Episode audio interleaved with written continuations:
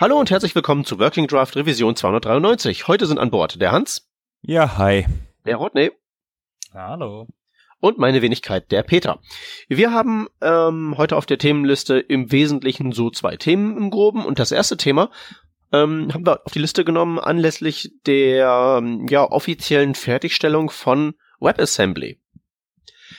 Ja, WebAssembly. Was ist denn das? Erzählt doch mal. Ja, interessante äh, Frage. Also WebAssembly ist, ähm, soweit ich das richtig in Erinnerung habe, ein ähm, ja, Web-Standard, der sich entwickelt hat aus einem aus ASM.js, einem ähm, optimierten JavaScript-Code, der von hauptsächlich von Mozilla entwickelt wurde. Also die haben mal irgendwann angefangen mit so einer Library, ASM.js, äh, wo sie gesagt haben, hier, wir wollen so ein Subset von JavaScript machen, was besonders performant im Browser läuft. Also vor allem sehr mathematisch, sage ich mal, mehr in diese Richtung, die auch einem, ähm, ja, einem, einem wirklichen äh, Prozessor oder beziehungsweise einem System viel näher ist, also einem Computersystem viel näher ist und dadurch auch schneller arbeiten kann, ähm, als JavaScript im, im Einfachen das ist. Und es war halt als Kompilierziel gedacht, ne?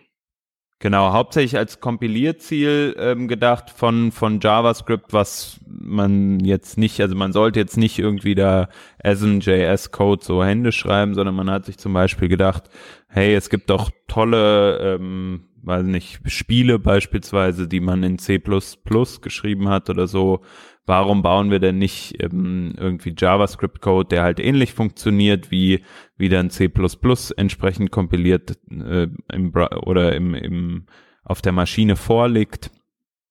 Und ähm, wie kann man denn da sozusagen das Ganze auch ins Web bringen? Und ich glaube, daraufhin hat man sich dann halt Gedanken gemacht, hey, das ist ja eigentlich gar nicht so schlecht. Soweit ich mich erinnere, hauptsächlich aus der Spieleindustrie hat man halt gesagt, das, das hört sich gut an oder zumindest ist so das immer das, was ich damit verknüpfe. Aber gibt bestimmt auch noch andere äh, Ein Einsatz Einsatzbereiche für, für so kompilierten Code. Und ja. ähm, geht im Prinzip um alles, was in äh, anderen Sprachen wie beispielsweise C++ geschrieben wurde. Da geht es nicht nur um Spiele, da geht es auch um äh, bereits existierende Programme zur Gesichtserkennung oder zur äh, Sprachsynthese, diese Dinge. also an so ein Gesichtserkennungsding erinnere ich mich auch, das eingesetzt zu haben. Tatsächlich, ja, das ähm, QR-Code-Scanner und solche Sachen. Diese, diese Libraries, die gibt's halt schon lange und man suchte nach Wegen auch, um das in JavaScript nicht nochmal neu implementieren zu müssen, sondern diese bestehenden Codebases ähm, nutzbar zu machen. Und das hat man mit ASM äh, hinbekommen. Also man hat da ja noch nicht mal jetzt irgendwie was Neues erfunden, sondern man hat einfach nur spezifiziert, wenn man ein bestimmtes Subset von, von JavaScript nutzt, wobei es äh, primär um Arithmetik ging. Ähm, und diese Funktionen anhand von äh, Typecasting äh, im Input und im Output klar machen, was, was sie dann verarbeiten, entsprechend von den äh, JIT-Compilern äh, besser optimiert werden konnten oder äh, sicherer optimiert werden konnten, als das bei normalen JavaScript äh, der Fall war. Aber es war immer noch valides JavaScript, ne? War halt nur so eine Spezial-Subset, das halt entsprechend ausgerüstete Browser noch schneller hätten ausführen können. Genau, das war ganz normales JavaScript. Äh, ASM hat, oder die Idee war hier, so wie wir dieses Use Strict Label an Anfang von äh, Dateien oder Funktionsblöcken äh, schreiben, um diesen Strict Mode zu aktivieren oder das damals gemacht haben, als wir noch äh, ES5 geschrieben haben, äh, hat man in diese Funktionen dann auch ein Use ASM, Use ASM äh, reingeschrieben. Das hat Chrome anfangs überhaupt nicht interessiert. Der hat einfach gesehen, okay, die Funktion hat die und die Struktur, das kann ich entsprechend optimieren. Äh, in Firefox war das anders. Die haben diese entsprechenden ähm, Optimizer nur dann angeworfen, wenn sie auch das entsprechende Flag gesehen haben. Und so war das ja im Allgemeinen auch eigentlich, dass, dass, wenn ich mich richtig erinnere, der Browser sehr viel Arbeit leisten muss, einfach um so Funktionen, wie du eben beschrieben hast, bei Chrome zu optimieren. Also beispielsweise zu erkennen erstmal, hey, was kann ich denn überhaupt optimieren und das dann auch entsprechend umzusetzen. Und das war ja dann auch ein einer äh, der Punkte, wo man gesagt hat, okay, wenn man sich einigt auf einen Standard, dann können wir auch besser, äh, sage ich mal, von so per Standard sozusagen ähm, optimiert arbeiten. Und so spart man sich dann halt diese Kom oder diese Optimierungs, diesen Optimierungsaufwand. Ja, nicht ganz. Also die Optimizer, die sind immer noch äh, im Spiel, aber äh, sie laufen oder liefen dann mit ASM stabiler. Der Hintergrund ist, äh, vieles von dem, was unsere äh, Runtimes da machen, ist einfach geraten. Ja, sie probieren etwas aus, sie gucken sich die, die Struktur äh, des Codes an und äh, optimieren da einen Weg raus. Jetzt kommen sie in die Situation, dass sie angenommen haben, du wirfst da eine Zahl rein und optimieren äh, diesen Pfad. Und jetzt wird die Funktion aber aufgerufen mit einem String was total in Ordnung ist. Also die Funktion würde an der Stelle nicht kaputt gehen, aber der Compiler sagt tilt Game Over. Nicht der Compiler, sondern die Ausführungsinstanz. Ähm, und lässt die Funktion dann erstmal deoptimiert laufen, also normal interpretiert. Und schickt die Funktion dann wieder durch den Optimizer, jetzt mit der Information, Achtung, da könnte auch ein String kommen. Und das ist alles eher uncool, weil das kostet Zeit. Und natürlich CPU für den, für die Optimierung. Ähm, und das ist bei ASM einfach nicht gegeben. Das heißt, man hat sich dort diesen, diesen, das De-Optimizing rausge, äh, rausspezifiziert. Ähm, nur kurz eingehakt. Ich ähm, werde in den Show Notes was verlinken, einen Artikel, wo jemand ähm, kurz berichtet, wie tatsächlich eine neue Ausbaustufe von Optimizern in Chrome eingebaut wurde. Turbofan heißt das. Und wo sie genau dieses Problem haben, dass sie irgendwie ja nicht wissen, in JavaScript-Code geht alles Mögliche, für welchen Pfad sie wann wie welchen Optimierungsschritt mit welchem, ähm, mit welcher Geschwindigkeit anziehen sollen oder wann man es besser lässt. Das ist halt ein super kompliziertes Thema und der Artikel illustriert das ganz schön. Den will ich deswegen nur mal kurz erwähnt und verlinkt wissen. Ja, ähm, und dann geht die Geschichte weiter. Also wir hatten in JavaScript ursprünglich keine äh, native Funktion, um äh, was waren das? Exponenten Gedöns zu machen. Mein Gott, wie heißen die Funktionen? War das Pau? Ja. Kam das jetzt erst mit äh, ES6 dazu oder irgendwann später? Na, mit, seit ES6 haben wir dafür einen eigenen Op seit ähm, äh, ES 2017 haben wir dafür einen eigenen Operator oder so. Ich kriege die Nummern auch nicht klar, aber die Funktion math.pau, die gibt's schon länger. Dann war es nicht Pau. Was war denn das? Aber auf jeden Fall sind in ECMAScript 6 eine ganze Menge ähm, ähm, Funktionen eingeführt worden ähm, im Math-Objekt, die man normalerweise, wenn man wirklich so Feldwald- und Wiesen-JavaScript schreibt, nie braucht und die man wirklich nur eingebaut hat, damit JavaScript ein besseres Kompilierziel wird, ne? Die meinst glaub, du? Imul war es. Genau. Genau. Ja. Uh, returns the result of the C-like 32-bit multiplication, of the two parameters. Okay, was auch immer. Auf jeden Fall sind da Funktionen hinzugefügt worden, die wir in JavaScript eigentlich nicht brauchen, die aber so ein äh, Compile-Target, als dass man JavaScript ja jetzt gesehen hat, durchaus braucht, um äh, sinnvolleren äh, Compiler-Output produzieren zu können. Und das hat äh, niemandem so richtig gefallen, dass wir jetzt hier Zeugs einführen müssen, was eigentlich nicht in der JavaScript-Welt gebraucht wird, aber jetzt halt von, von Tools wie Mscripten, äh, die dann irgendwas C++iges nach JavaScript übersetzen.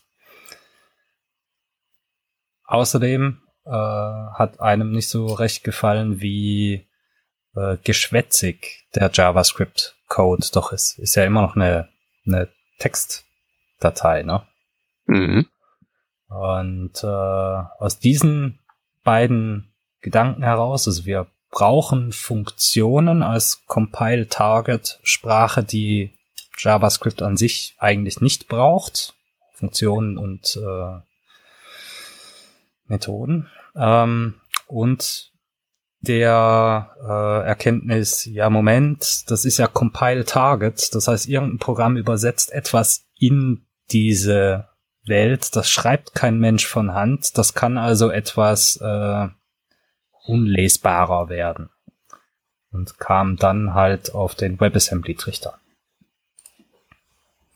Aber jetzt nicht irgendwie davon ausgehen, dass äh, WebAssembly Bytecode wäre, so wie das bei äh, Java, bei der JVM der Fall wäre oder äh, was in der Richtung. Das ist mehr ein, ein binär kodierter, abstrakter Syntaxbaum. Also letztlich das eine effizientere Form von dem, was ASM.js war, eigentlich nur, ne? Äh, genau.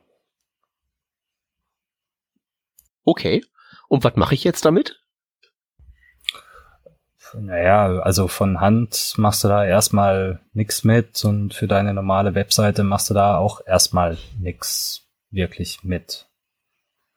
Ähm, es ist halt nach wie vor das Compile-Target, um, um Bibliotheken nach JavaScript oder in den Browser zu bringen. Jetzt ja nicht mehr nach JavaScript. Ähm, was machst du damit? Äh, du kannst damit halt bestimmte ähm, Abläufe im Browser schneller laufen lassen, effizienter laufen lassen, als du das mit JavaScript selbst kannst. Also wenn du irgendwelche arithmetischen Dinge äh, machen musst, dann wäre es sinnvoller, das nach WebAssembly zu übersetzen. Aber für dein, ich klicke da drauf und äh, drehe mich zweimal im Kreis, bevor ich dann die Seite lade, äh, ist das immer noch nicht gedacht. Genau, also ist es im Moment tatsächlich hauptsächlich so eine Effizienzgeschichte.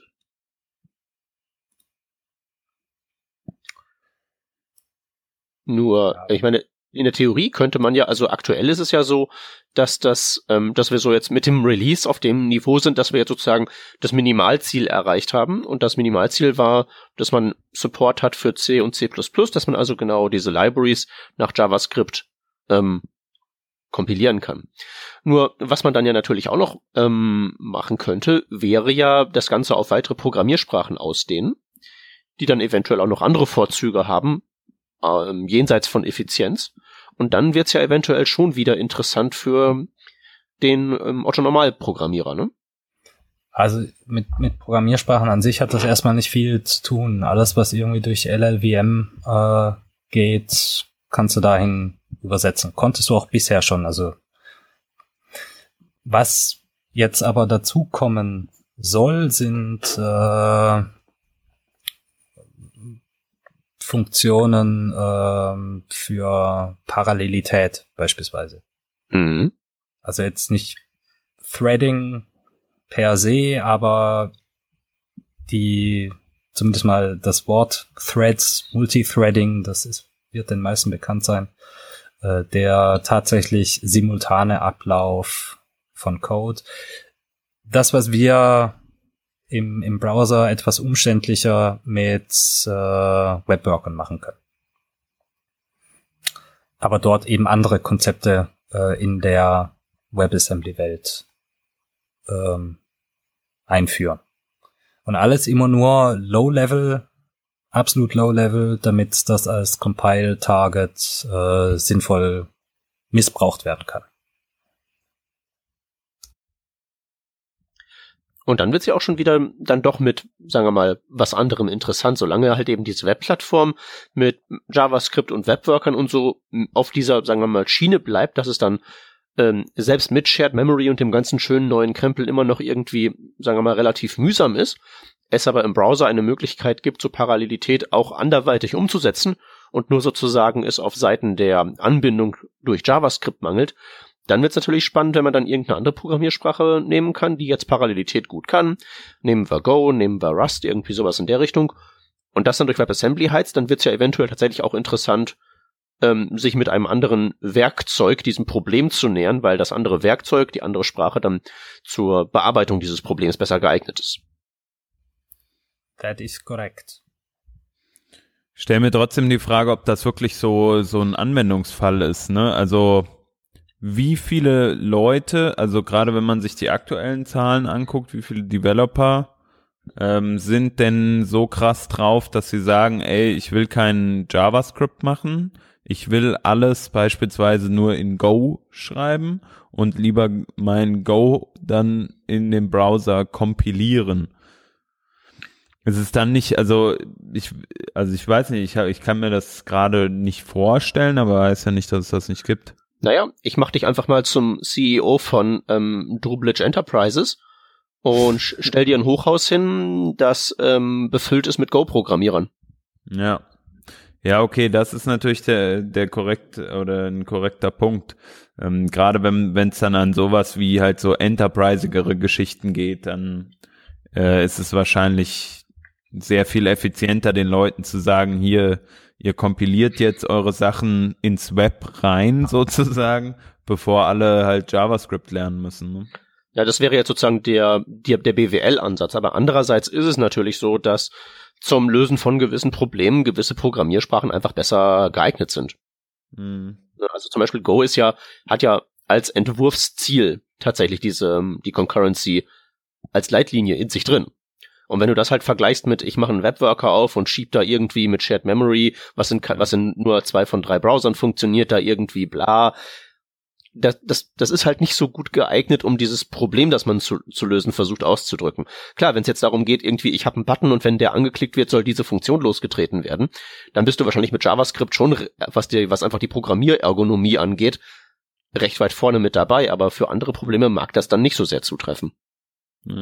Ja, die Frage ist halt genau sowas, ähm, was ich am Anfang dann so mit mit Games verbunden habe, ne, oder auch wie, wie Rodney natürlich völlig korrekt sagt, ähm, gibt ganz viele andere Beispiele, ähm, was mehr so, sage ich mal, in Richtung auch vielleicht Dingen geht, die wir heutzutage noch als Applikation auf unserem Handy tatsächlich ähm, sozusagen, also direkt drauf installiert haben, anstatt eine Web-App dafür zu benutzen. Und wenn wir, wenn die Möglichkeiten aber natürlich vielseitiger werden, ähm, diese Funktionalität auch einfacher sozusagen ins Web zu bekommen, ist natürlich auch dieser Ansatz äh, oder alles ins Web zu bekommen, wegzugehen vom oder also also Web First sozusagen, äh, ist dann einfacher umzusetzen.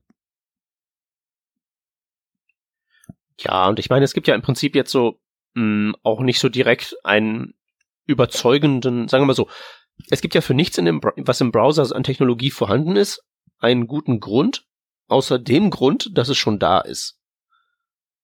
Das ist ja, ja das alles überschreibende, ähm, was uns jetzt dazu bringt, dass wir jetzt alle Technologien bis in alle Ewigkeit weiterpflegen werden, dass Chuck Norris immer noch eine Farbangabe ist. Der einzige Grund für all das ist ja, es ist schon da. Und das ist tatsächlich auch so eine Art Totschlagargument, womit du ja im Prinzip das Denken in bestimmten Richtungen, die Weiterentwicklung in bestimmten Richtungen unterbinden kannst, weil es einfach nur einen Weg gibt, der in eine bestimmte Richtung führt. Wenn du was programmieren willst, dann führt der Weg nur über JavaScript und alles, was jemals in JavaScript geschrieben wurde. Und es gibt nicht diese Möglichkeit, dass man irgendwo sagt, okay, wir machen mal ein wenn ich jetzt mal in Git spreche, einen Branch auf und machen mal was anderes und erlauben uns irgendwie mal so die Initialinvestitionen woanders hin abzubiegen. Das kann man ja nicht machen. Man kann ja nicht irgendwie in JavaScript 2.0 entwerfen. Das hat hat's ja alles schon gegeben, das wurde versucht, das funktioniert nicht aus vielen, vielen Gründen und der ganze Bestandscode ist der wichtigste Grund. Aber jetzt hat man wirklich die Möglichkeit zu sagen, ähm, ja, dass man sozusagen durch diesen neuen Programmiersprachenanbindungsunterbau, der WebAssembly quasi ist, sich ein ganzes Feld von neuen Möglichkeiten eröffnet. Und das finde ich das eigentlich Spannende darin. Das ist jetzt wirklich so ein Punkt, wo wir, denke ich mal, hinterher sagen werden, ähm, da hat sich dann halt echt eine neue Tür aufgetan in dieser ganzen Webentwicklungsgeschichte. Auf einem Niveau mit HTML5 mindestens, würde ich sagen. Also, du also man muss noch mal dazu sagen, ne? wir, wir, diese Tür, die, die war schon da, die gibt schon eigentlich Jahre jetzt äh, mit mit äh, ASM. Ich weiß gar nicht, wie alt ist denn jetzt diese äh, Lipsas Geschichte, die ich da gebaut habe? Zwei Jahre, drei Jahre? Ja, ich meine, diese ganzen Unreal, äh, das, das fing ja an so mit diesem Unreal Engine geht jetzt im Browser-Ding, das ist ja mindestens genau, drei, vier ja Jahre das, her. Ja, eh, mindestens. Und äh, alles, was wir jetzt bekommen, ist das, was wir schon hatten, in effizienter, in, in besser. Ja, aber ist das nicht dann auch schon jetzt signifikant besser? Weil ich erinnere mich halt zum Beispiel an diesen, an diesen Unreal-Demo-Krempel. Ja, das Spiel lief flüssig, aber der Browser ist halt eingefroren, während er das JavaScript gepasst hat. Genau das ist die Komponente, die jetzt äh, durch WebAssembly primär äh, verbessert wurde. Also dadurch, dass du äh, diese, diese Byte-Struktur hast, eben kein, kein Text mehr, sondern ein Binär-Format, äh, äh, kriegst du eine kleinere Datei hin. Das heißt, du hast die schneller runtergeladen. Dieser Binärcode lässt sich deutlich schneller parsen als ein äh, textbasiertes Format wie JavaScript. Ähm, das lässt sich, na gut, wenn es gepasst ist, ist das mit dem Kompilieren äh, nicht mehr nicht mehr so weit her. Aber dadurch, dass du aktuell zumindest äh, in dem, was du tun kannst, eher eingeschränkt bist, ähm, lässt sich das besser äh, optimieren. Also jetzt hier auf, auf für, für die CPU-Ebene optimieren.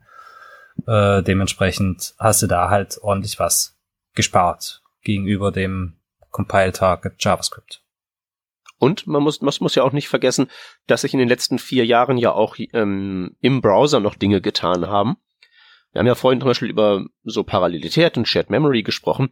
Das sind ja auch Dinge, die jetzt sozusagen im Zuge dieser neuen JavaScript-Standards, die da jetzt kommen sollen, auch erst im Browser ankommen. Und erst wenn wir sowas tatsächlich auch haben und zum Beispiel auch sowas wie WebAssembly mit solchen Werkzeugen arbeiten kann, erst dann wird's ja sozusagen richtig interessant, weil wir dann ja auch diese ganzen ähm, ja, Vorteile von Go, von Rust und von C++ Multithreading, schieß mich tot, ja erst umsetzen können. Also es, es reicht ja nicht, eine gute Idee und im Prinzip den Weg zu kennen, wenn halt die Voraussetzungen noch nicht alle da sind, um diesen Weg auch umzusetzen in was Wertvolles. Und ich denke, speziell in dem Bereich sind wir einfach jetzt in einem günstigeren Zeitpunkt, wo die Kombination aus Browserinfrastruktur, wie wir sie jetzt haben, plus WebAssembly halt die Mischung ergibt, mit der wir jetzt wirklich einen großen Wurf landen können. Also Fragen, die ich jetzt zu WebAssembly noch habe, wo ich vermute, ein bisschen googeln würde da schon helfen. Wie ist das denn äh, so mit äh, in der Zukunft neue Funktionen hinzufügen? Also in, in puncto ähm, Progressive Enhancement von mir aus. Ja, also WebAssembly 2.0 bietet das neue tolle Feature XY. Ist, ist das dort mit eingebaut, eingebacken irgendwie, dass man äh, solche Upgrades im Prinzip fahren kann oder fährt das dann einfach gegen die Wand? Tilt Game Over. Weißt du? Ähm, was meinst du jetzt mit neuem Feature? Also so als Beispiel mal? Ja, von mir aus äh, tatsächlich äh, die Möglichkeit, äh, Threads oder was auch immer für ein äh, äh, Parallelitätsmodell äh, da ähm, zum Tragen kommen wird, einzuführen. Ähm, also so äh, Feature im Sinne von so Unterbau, Infrastruktur, technische Features. Also da kann ich jetzt, da weiß ich auch nichts drüber, wie das so aussieht. Hm, müsste man sich mal durch die Webseite klicken.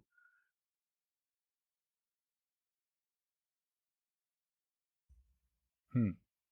Ja. Hans, klickst du schon. ja, wir müssen halt immer, man muss halt eben auch sehen, wir sind jetzt hier wirklich sozusagen bei dem, was sie halt so als äh, Minimal Viable Product bezeichnen. es gibt noch eine ganze Menge von Sachen, die halt nicht, nicht gehen, aber die halt auf der Agenda sind.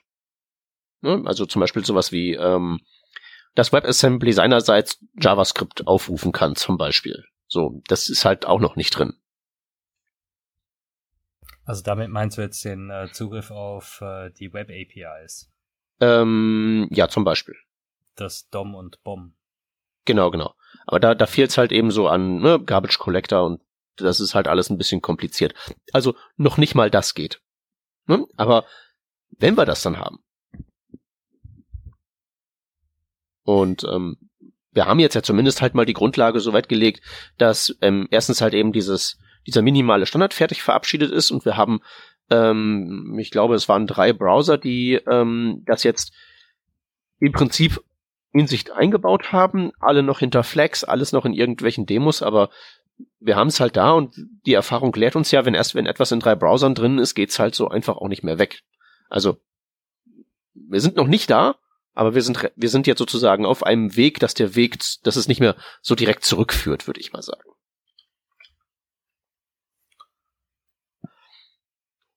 Okay.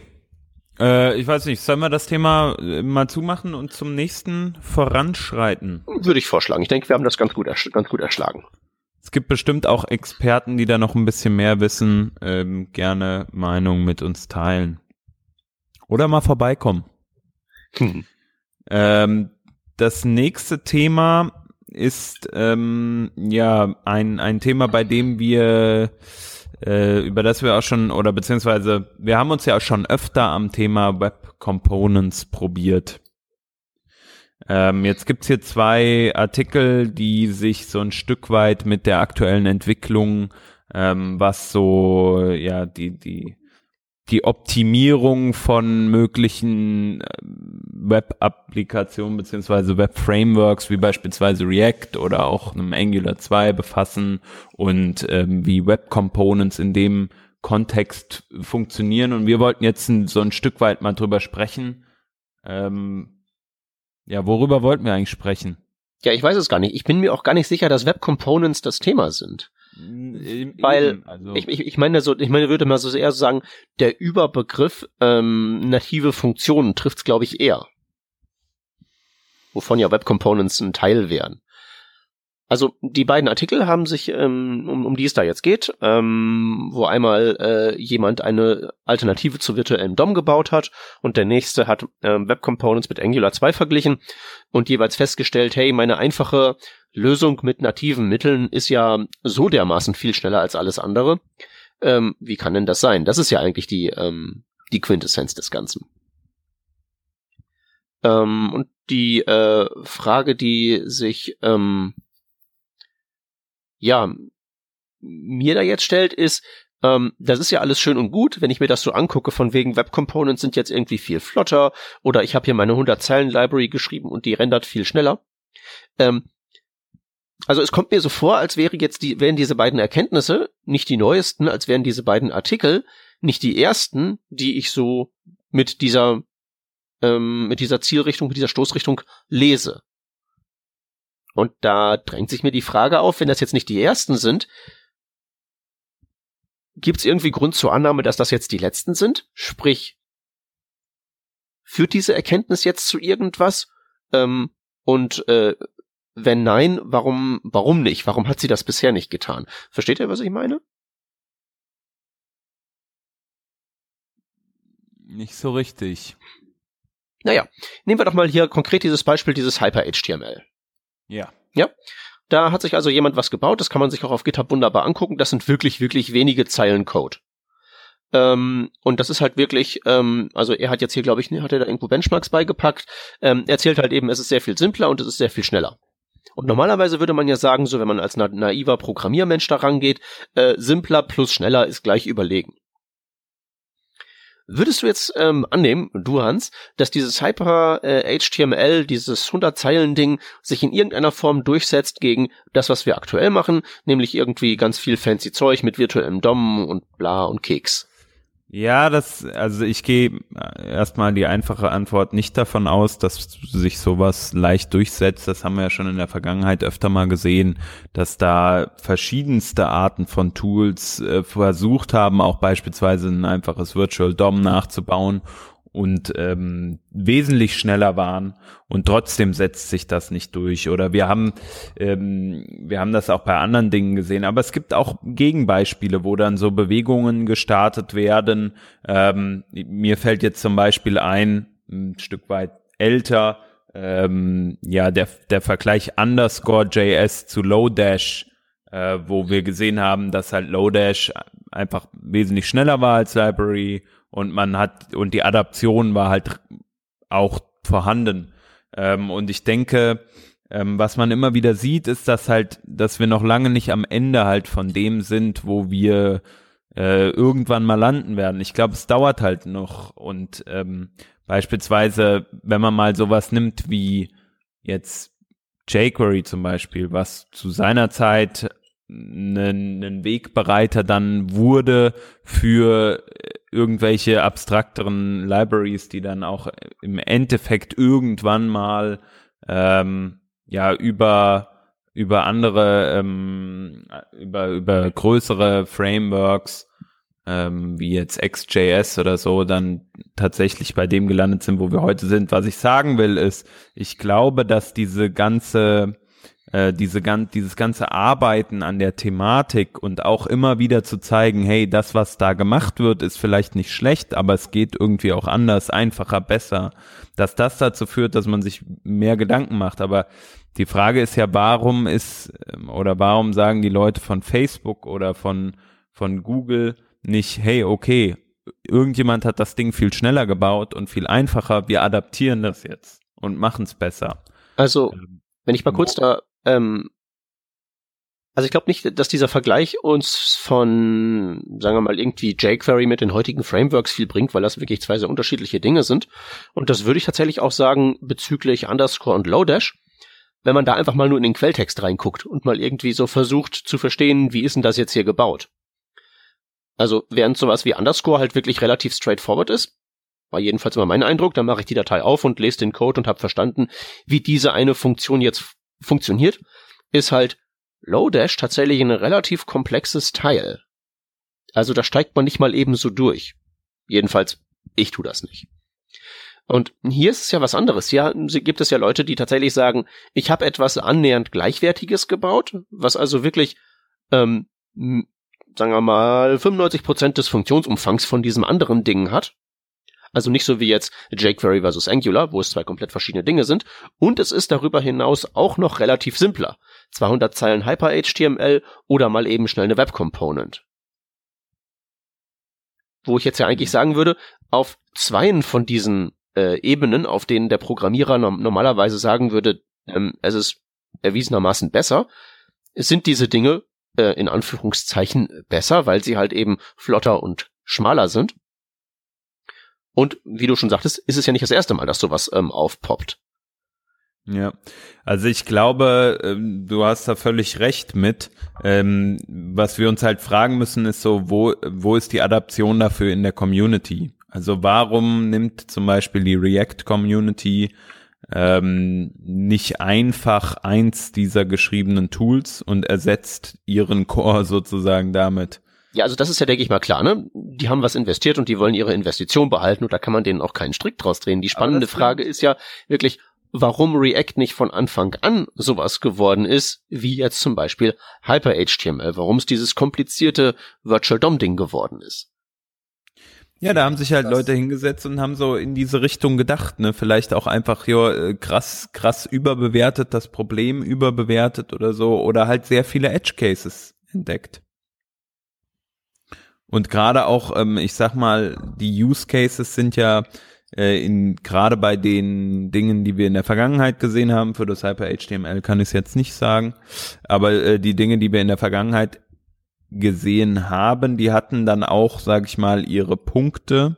Ich erinnere mich an eins, das wurde halt dann langsam, wenn man zu viele Elemente hatte, ähm, die man mit diesem Tool gerendert hat. Leider kann ich mich jetzt nicht mehr erinnern, welches das war. Ähm, und da sind wahrscheinlich so ein, so ein Stück weit die einfach die Problemstellen, dass man halt gucken muss, was trifft auf alle Use Cases zu und wie kriegen wir es hin, dass wir halt das Tool, was wir haben, dann auch entsprechend in so eine Richtung lenken können. Weil ich, also ganz ehrlich, ich glaube nicht, kann es natürlich nicht bestätigen, aber ich glaube nicht, dass die Leute beispielsweise bei React so eingestellt sind, dass sie sagen, okay, sie haben etwas investiert und nur aus diesem Grund würden sie eine Lösung, die besser, schneller ist, ähm, nicht annehmen. Nee, nee, nee, nee, nicht jetzt so, weil äh, investiert und das muss sich amortisieren, sondern einfach nur, weil die halt ihr kompliziertes, ihr komplettes Ding so gebaut haben und der Gewinn dadurch jetzt eben den kompletten Unterbau auszutauschen, versus der, der Aufwand, der dem gegenübersteht, dass sich das nicht rechnet. Also ich will da jetzt niemandem irgendwie da ähm, unterstellen, man sei da jetzt so mit seiner mit seinem mit seiner Lösung dermaßen verheiratet, dass man das einfach äh, aus pur ideologischen Gründen nicht machen möchte, sondern einfach nur man ist halt auf diesen Weg eingestiegen und ist jetzt so ein bisschen dazu verdammt, dem weiterzufolgen. Das ist eher das, was ich meinte. Hm.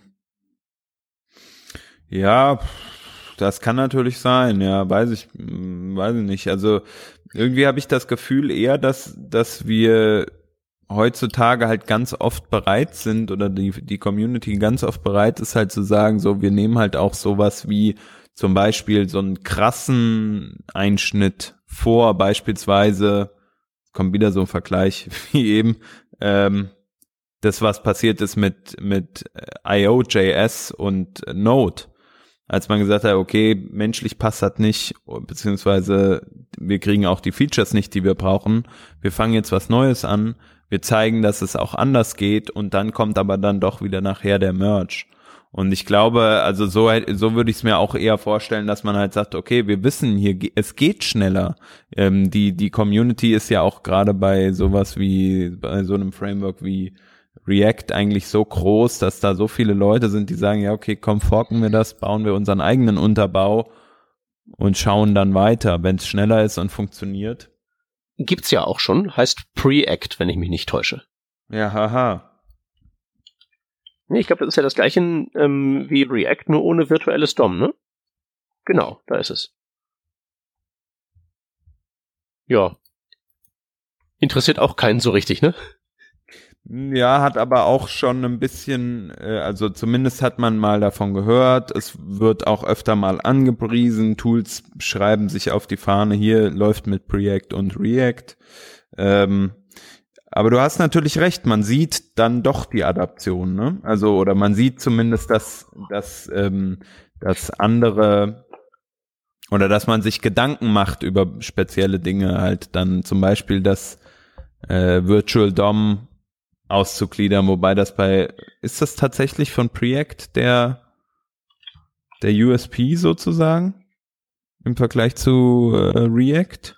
Ähm, nee, ich glaube nicht. Ich glaube, die haben sogar virtuelles DOM dabei, aber die haben halt zum Beispiel auch diese, wir machen halt eben, wir schmeißen halt eben ein paar Prozent der Funktionalität raus und dadurch sind wir halt eben kleiner, flotter und alles Mögliche. Ja. Das ist so die Idee. Nur, dennoch ist es ja so, ähm, dass man ja eigentlich meinen würde, dass das halt so ein Trade-off wäre, der verfolgenswert wäre. Sprich, wir kriegen jetzt halt eben ordentlichen Zugewinn, ist kleiner, ist schneller, ist über, überschaubarer, ist ja auch ein Wert an sich ähm, und trotzdem hat's halt eben im Vergleich zu ähm, zum Original React oder zu sowas wie Angular, was ja in der gleichen Liga spielt, ähm, fast keine Traktion. Hm. Also meinst du, woran das liegt? Ähm, ich weiß nicht. Ich würde mal, also ich habe natürlich eine Theorie, aber der Rodney ist die ganze Zeit so leise gewesen. Ich wollte mal fragen, ob der eine Theorie hat. Ich wollte euch da nicht äh, stören. Du störst doch nicht. Um, ähm, eurer Diskussion. Ah, Theorie, was weiß ich. Von wem ist dann das Preact? Wer macht das? Develop Von, it. Äh, ja, so ein, Benutzer. so ein Typ, würde ich mal sagen. So ein, so ein Typ, okay. Wer macht denn React? Eine etwas größere Firma, glaube ich, die mit F anfängt. Ja. So, ähm, brauchst du, brauchst du irgendwie noch mehr Gründe? Ähm, also ich, ich, ich, ich würde noch ein Wort in die, in die Runde werfen wollen und das Wort heißt Produkt. Also, dass sowas wie ähm, halt React und äh, von mir aus auch Angular und viele von diesen anderen Frameworks tatsächlich ähm, nicht so sehr also klar, das ist, das ist halt auch eine Software, die man heranzieht zur Lösung eines Problems. Ich will meine Webseite bauen damit. Ähm, aber zuallererst ist das, sind diese Dinger ja Produkte, die auf die ein oder andere Weise ähm, um einen Markt konkurrieren und die haben halt einfach genau den Vorteil, den du gerade ähm, schon angedeutet hast, Rodney, dass die halt eben ein ganz anderes Marketing-Team in Anführungszeichen haben, auch wenn die sich selbst nicht als Marketing-Team verstehen oder nicht so genannt werden und niemand an irgendwen irgendwas verkauft, ist es ja trotzdem so, dass wenn halt irgendwo ein Framework daherkommt, das halt sowas hat wie Konferenzen und da schreiben die Leute Bücher drüber und dieses und jenes und solches, dann hat das natürlich ganz klar, was so den, den Durchsetzungskampf angeht, einen so großen initialen Vorteil, dass es halt egal ist, dass man es auch einfacher, schneller und schöner machen könnte. Ja, aber das haben die ja nicht von Anfang an äh, so geplant. Das ist ja nicht äh, aufgezogen worden als äh, Projekt dieser Größenordnung, sondern man hat da auch nur was gebaut und dann halt rausgeworfen und geguckt, was passiert. Nee, ich will auch hier keine Intention unterstellen. Ich will nur sagen, die Dinger sind trotzdem bessere Produkte. Oder sind zu besseren Produkten geworden. Cause, Cause and Effect sind da vielleicht äh, verdreht, meiner Meinung nach. Stell doch mal die Frage, warum äh, und, und nimm dich und äh, Freelancer mal mal noch raus. Warum würde jetzt eine äh, Agentur X äh, zwischen, wenn sie die Wahl hat, zwischen Angular und Blub, respektive React und Bla, jeweils React oder Angular nutzen. Weil diese äh, Projekte von großen Unternehmen, die in der äh, Technikszene bekannt sind, äh, geführt werden und man dementsprechend darauf vertraut, dass die auch weitergeführt werden, ordentlich supported werden, dass da Leute dran sitzen, die wissen, was sie tun. Das ist ein wichtiges Produktmerkmal, ja.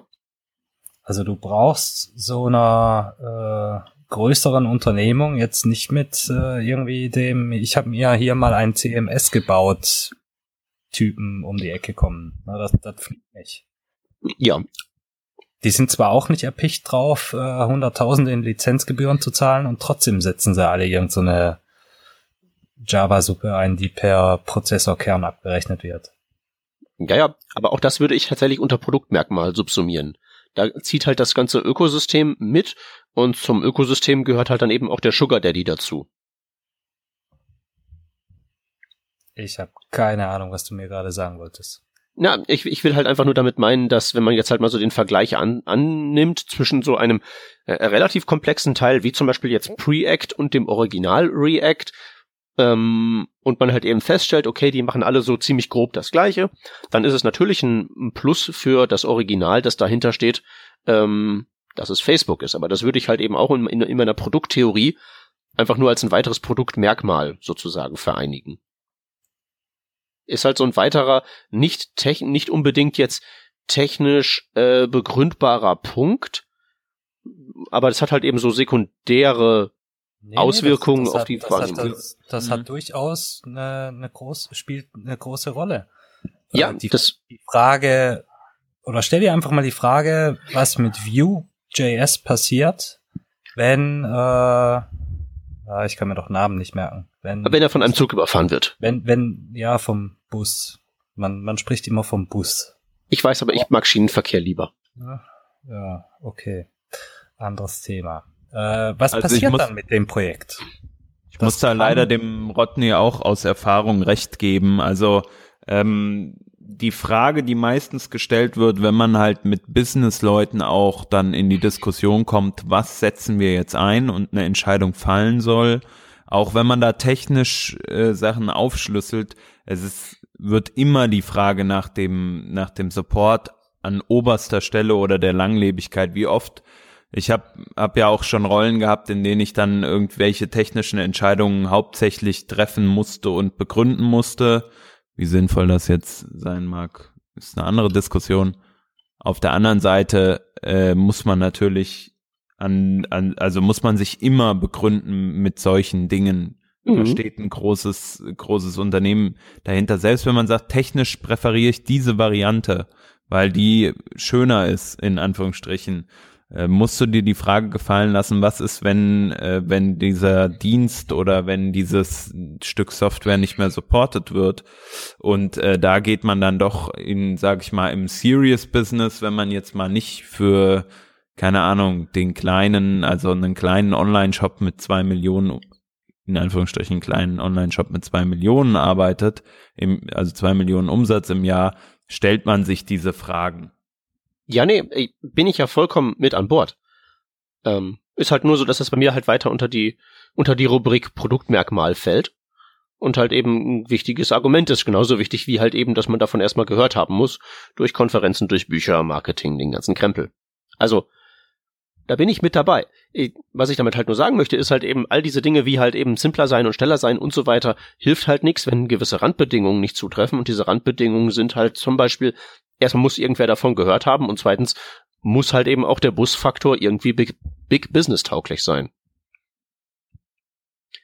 Ja. Deswegen denke ich halt auch nicht, dass wir jemals irgendwie davon loskommen werden, dass irgendwelche Leute sagen, hier, ich habe äh, ich habe alleine in meinem stillen Kämmerlein diese 300 Zeilen geschrieben, ich bin dreimal so schnell wie Angular 2. Und jetzt seid ihr an der Reihe. Ja, sind sie halt nicht an der Reihe, weil der Rest halt eben ein fertiges Produkt hat und der andere Mensch hat halt eben eine sterbliche Hülle und wenn da der Bus ähm, irgendwie mal um die Ecke kommt, dann ist halt das, was er da gebaut hat, auch weg. Was mich jetzt nochmal interessieren würde, aus der Warte auch, die ich anfangs aufgemacht habe, nämlich Web Components, was, warum, warum denkt ihr, sind wir mit den Web Components im Web ähm, heute nicht weiter als vor, sagen wir mal, oder nicht viel weiter als vor einem Jahr gefühlt und auch nicht so krass viel weiter als vor zwei Jahren. Also warum, wir sehen diesen riesen Need nach, wir brauchen mehr Funktionalität in diese Richtung. Wir haben damals Polymer gesehen, wir haben äh, Angular, wir haben Angular 2, wir haben React, die alle riesig sind, aber die Standardabstraktion von solchen Dingen ähm, für das Web, die sehen wir nicht. Warum? Also erstmal würde ich kurz unter ganz kurz, ganz ja, kurz. Bitte. Ich mache jetzt mal was, was ich, was ich sonst eigentlich eigentlich nicht mache. Ich mache mal kurz Werbung. Bitte. Ja. Äh, es gibt da diese diese Zeitschrift namens Screen Guide. Ja. In dieser Screen Guide gibt es immer eine Kolumne von von diesem Podcast, diesem ja, da schwätzen ein paar Trottel über über Web das Working Draft. Da hat für die nächste äh, äh, Auflage, wie heißt denn das? Auflage, unser werter Herr Schepp einen Artikel über genau dieses Thema geschrieben. Warum sind Web Components noch kein Ding? Und warum werden sie es dieses Jahr werden? Einfach mal, äh, wo kauft man das Ding eigentlich? Äh, Kriegt das immer per Post? Ich auch. Im Zweifelsfall im Internet. Internet. Ja. Okay. Ich bin sicher, ja, auf okay. screenguy.de kann man das rausfinden. Ja, also Entschuldigung fürs äh, Derailen. Schieß los, Peter. Nee, es ist ja kein, es ist ja kein Derailen. Also ich habe den äh, Artikel vom Chef nicht gelesen und weiß deswegen seine Theorie nicht. Habt ihr den gelesen? Nein. Äh, halb betrunken im Zug zurück von Amsterdam, ja. Okay, das ist ja schon mal schon mal viel wert, schon mal viel wert. Ähm, also ja, ähm, Rodney, dann erzähl doch mal, was sozusagen deine durch den Whisky-Nebel wahrgenommene Interpretation von, Interpretation von Sheps Theorie ist. Habe ich gesagt, halb betrunken auf dem Weg zurück von Amsterdam. Ich erwähnte den Whisky-Nebel. Ja, ich, keine Ahnung. Ach so. Ich erinnere mich nicht. Ja, du hast halb betrunken gesagt, deswegen habe ich angenommen, aber okay. Ja, ich möchte dem, dem Artikel eigentlich nicht äh, so viel vorwegnehmen. Genau, gesagt. es sollen ja schließlich alle schön das Heft kaufen. Also ich kann ja mal meine Theorie auf den RM mal zu Felde führen. Also erstmal würde ich äh, dir, Hans, mit deiner Analyse so zustimmen. Ich habe das zum Beispiel an meinen Workshops gemerkt. Ich hatte ja auch mal so ein Web Components Produkt, nenne ich die Dinger immer, so ein Workshop dafür. Und nachdem da die Nachfrage halt dann auch immer so weiter in den Keller ging, habe ich das irgendwann aus dem Programm genommen und seither hat auch keiner mehr danach gefragt. Da scheint also wirklich aktuell niemanden mehr so recht zu interessieren. Ähm, zu meinen Theorien, warum das so ist, würde ich sagen, zum einen ist es so, dass wir, glaube ich, zu der Zeit, als das Ganze so richtig losgegangen ist, so eine, so eine, so eine inflationäre Phase hatten, als wo plötzlich den, der ganzen Community so wirklich klar wurde, was denn in der Zwischenzeit alles gemacht wurde. Es ist sozusagen an dem Zeitpunkt über die Wahrnehmungsschwelle gesprungen und plötzlich haben alle gesagt, Web Components hier, Polymer da. Und seitdem hat man halt eben festgestellt, dass man dann noch sehr viel mehr arbeiten muss. Speziell das Shadow DOM ist eine sehr komplizierte Angelegenheit und deswegen ist man jetzt sozusagen dabei, viele Details auszufeilen und weil diese Details halt so vor allen Dingen so Edge Cases im Shadow DOM Bereich sind, die man so im Alltag gar nicht so richtig wahrnimmt unbedingt, ist das vielleicht nicht mehr so präsent und die Fortschritte erscheinen nicht so groß, weil halt eben erstmal so das Fundament gelegt werden muss. Und zum zweiten denke ich halt, dass in vielen Fällen der Use Case von Web Components ähm, ja, wie der Name schon sagt, da drin besteht, irgendwelche Komponenten zu bauen und die dann in einem Kontext, in einer Webseite irgendwo einzusetzen. Aber das ist ja ein Job, den auch Frameworks wie jetzt Angular oder React oder Konsorten auch machen. Da kann ich ja auch Komponenten formulieren und im Prinzip mir die gleichen Vorteile einheimsen, bekomme aber als Bonus noch ein Framework übergeholfen, wo noch viele andere Dinge geregelt sind. Was ja eigentlich so wenn ich jetzt überlege, ich bin Entwickler und will Komponenten schreiben, eigentlich ja noch besser ist, als so die rohen Komponenten direkt im Browser. Oh, da musste ich aber nochmal husten. Sorry. äh, da gibt's eine, eine andere Theorie. Ähm, da gibt's so die Theorie, dass äh, ein bestimmter Browserhersteller, der das Ganze ähm, so vorangetrieben hat, initiiert und vorangetrieben hat, äh, ein bisschen zu viel gemacht hat im Alleingang und damit versehentlich Fakten geschaffen. Fakten, die äh, andere Browserhersteller nicht so wirklich toll fanden, die auch äh, jetzt aus äh, Entwicklersicht nicht so besonders hip waren. Was dazu geführt hat, dass äh, zum Beispiel Mozilla gesagt hat, so, ey, wir machen jetzt hier erstmal gar nichts, weiter. Die haben ja eine äh, Shadow DOM V0 Implementierung hinter, äh, hinter einem Browser Flag. Ich glaube, das war zwar nie äh, vollständig V0, aber immerhin. Die haben da nicht dran weitergemacht, bis äh, die Probleme, die sie bei der Implementierung festgestellt haben, äh, aus der Spec behoben wurden. Mhm. Das ist jetzt mit Shadow DOM V1 äh, tatsächlich passiert. Apple hat von Anfang an gesagt, so, nee, wollen wir alles nicht machen. Wir machen diesen Shadow-Spaß äh, nur dann mit, wenn wir Closed Shadow Trees kriegen, was kein anderer haben wollte. Und so saß man dann halt äh, ein paar Runden am Tisch und hat das Ganze im Schlammbad äh, ausdiskutiert was jetzt tatsächlich passiert ist. Also wir haben äh, Shadow DOM V1, da sind die gröbsten Probleme äh, ja äh, aus der Welt geschafft, geschaffen worden. Wir haben dort auch tatsächlich neue äh, Methodennamen bekommen, die im Prinzip das gleiche tun wie die schon existierenden, aber sie tun es leicht anders.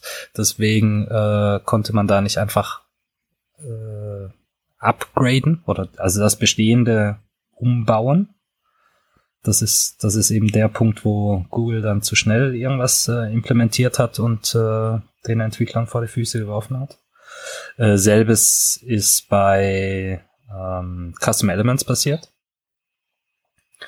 Und da sind jetzt die, äh, ja, die gröbsten Schnitzer, die sind jetzt halt raus. Die Specs sind jetzt irgendwo auf einer, auf einer Ebene, dass auch ein Apple sagt, okay, machen wir.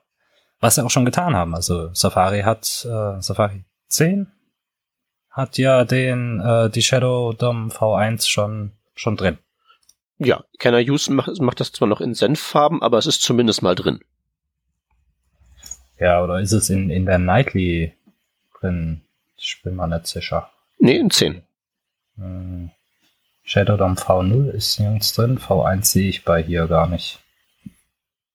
Nee, nee, doch, das ist drin. No, okay. Ja, aber das ist ja eigentlich das, was ich auch meinte mit dieser ähm, postinflationären Phase, dass man halt eben erstmal wie du das so schön gesagt hast, ein bestimmter Browsersteller hat erstmal was hingeklotzt, womit es so aussah, als könnte man ganz tolle Sachen bauen. Und jetzt musste man sozusagen dann den Konsens hinterher ähm, schieben. Und das dauert halt eben und in der Zeit kann es halt eben keine große Innovation geben. Naja, also ja. ich meine, Entwickler sind ja jetzt auch nicht so erpicht drauf, irgendwie instabile Grütze zu benutzen. Schon gar nicht, wenn das nur in, in einem Browser irgendwie funktioniert und im, im Rest muss das irgendwie mühsam gepolyfillt werden. Ja. Also, würde ich jetzt keine Produktions-App draufstellen auf, auf so eine Basis, muss ich ehrlich sagen. Nee, und auch die Webseite ist das was anderes, aber ich würde jetzt nicht auf die Idee kommen, hier unseren äh, Smart Home Spaß äh, auf, auf so einer Basis aufzuziehen. Ja, und nicht nur das, sondern, also nicht nur diese Sache mit instabil und geht kaputt, sondern auch, ähm, also ich meine, man, man kann ja eventuell da, sich dazu entscheiden, irgendwas Instabiles, Halbgares zu Polyfillendes zu verwenden, ähm, wenn sozusagen es irgendwelchen Nutzen gibt, der diese Kosten wieder aufwiegt. Aber gerade den sehe ich halt nicht. Also wenn ich jetzt wirklich sowas haben möchte wie, ähm, ich will eine Komponente bauen, die jeder überall verwenden können soll, so quasi nativ, da kann ich es heutzutage wirklich besser machen als ein jQuery-Plugin zum Beispiel. Oder wenn ich es halt für einen spezifischen Fall mache, dann mache ich eine, eine React-Komponente oder sowas und kann damit auch mir irgendwie 80 Prozent der Vorteile holen und in diesen paar Kontexten, in denen ich es zum Funktionieren haben möchte, ähm, da klappt's halt eben auch super, weil sich das sofort in dieses gemachte Nest reinsetzt. Aber dieser Vorteil von diesen Web Components, dass wirklich so, ähm, dass es überall funktioniert, das ist ja erstens eine relativ spezielle Anforderung und zum zweiten ähm, verglichen mit den, also abgewogen gegen die heutigen Kosten, wo es halt eben instabil ist, wo es nicht überall funktioniert, wo man Polyfills braucht, da ist das halt eben auch kein besonders überzeugender Vorschlag. Also da kann ich auch niemandem einen Strick draus drehen, dass er das heutzutage nicht macht. Ja, also den, das, das Zielbild Web Components, das ist schon das äh, Präferierte. Das ist schon auch das, was ich mal irgendwann einsetzen möchte, wenn ich das dann kann auf einer Basis, äh, bei der Polyfills die Ausnahme sind. Mhm. Äh, wir haben uns auch für View äh, hier entschieden. Ähm, also wir haben den Busfaktor in, in Kauf genommen. Ähm, weil es da nochmal deutlich näher dran ist von zumindest wie sich's anfühlt als React, aber nicht auf die äh, guten Ideen, die aus der React-Welt kamen, äh, verzichtet. Hm. Ja, das halte ich auch immer für einen wichtigen Punkt. Ähm, immer so eine, für so Sachen wie Frameworks. Also da heißt es ja immer, wie wir das schon besprochen haben, mit so, da steht eine große Firma hinter, die machen so schnell nicht zu und all das. Aber manchmal passiert es halt eben doch, dass irgend so ein Produkt abgesägt wird und da finde ich, sollte man auch immer irgendwo im Hinterkopf haben, dass man möglicherweise eine Exit-Strategie braucht. Und da bin ich völlig bei dir, Rodney, dass du da mit Vue.js einfach etwas näher sozusagen an der Plattform dran bist und deswegen, selbst wenn dann der Busfaktor, der, der, der, der das Bus-Event eintreten sollte, man aus der Nummer gegebenenfalls auch wieder rauskäme.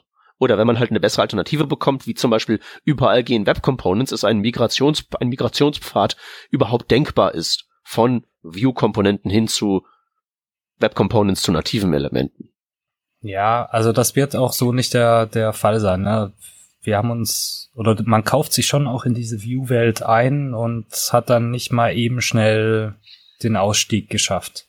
Ja, das was ist klar. Ich, was ich, was ich meinte, ist, dass bestimmte Aspekte dieser Library Framework ist es ja irgendwie auch nicht, äh, nach den Web Components modelliert wurden. Das heißt, äh, du hast in View sowas wie das Slotting aus Shadow DOM, mhm. wo du einer anderen Komponente äh, Inhalte übergeben kannst. Wie das passiert, nach welchen Ideen das passiert, das hatte Shadow DOM schon mal irgendwie spezifiziert. Das haben die übernommen. Das ist das, was mir äh, dort gut gefallen hat. Mhm. Aber das heißt nicht, dass ich jetzt irgendwie äh, irgendwo eine Stellschraube drehe und äh, auf einmal brauche ich kein View mehr, weil ich kann es nativ machen. Das nee, das ist, das ist es natürlich nicht, aber es ist halt immer nur eine, es gibt ja verschiedene Abstufungen von Unmöglichkeit.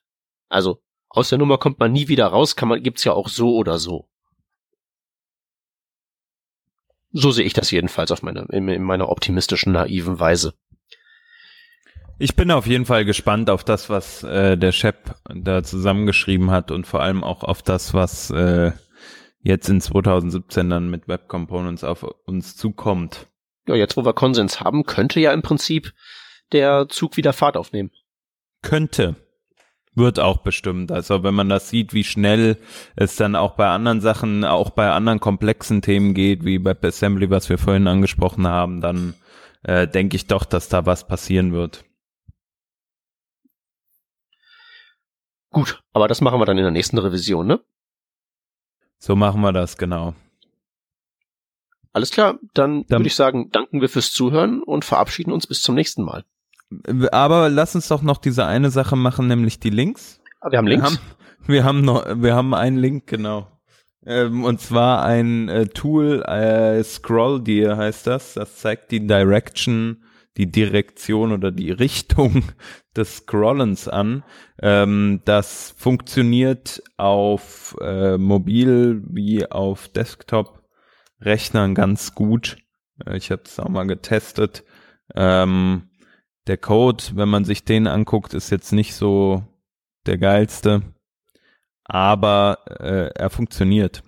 Und das finde ich immer sehr wichtig.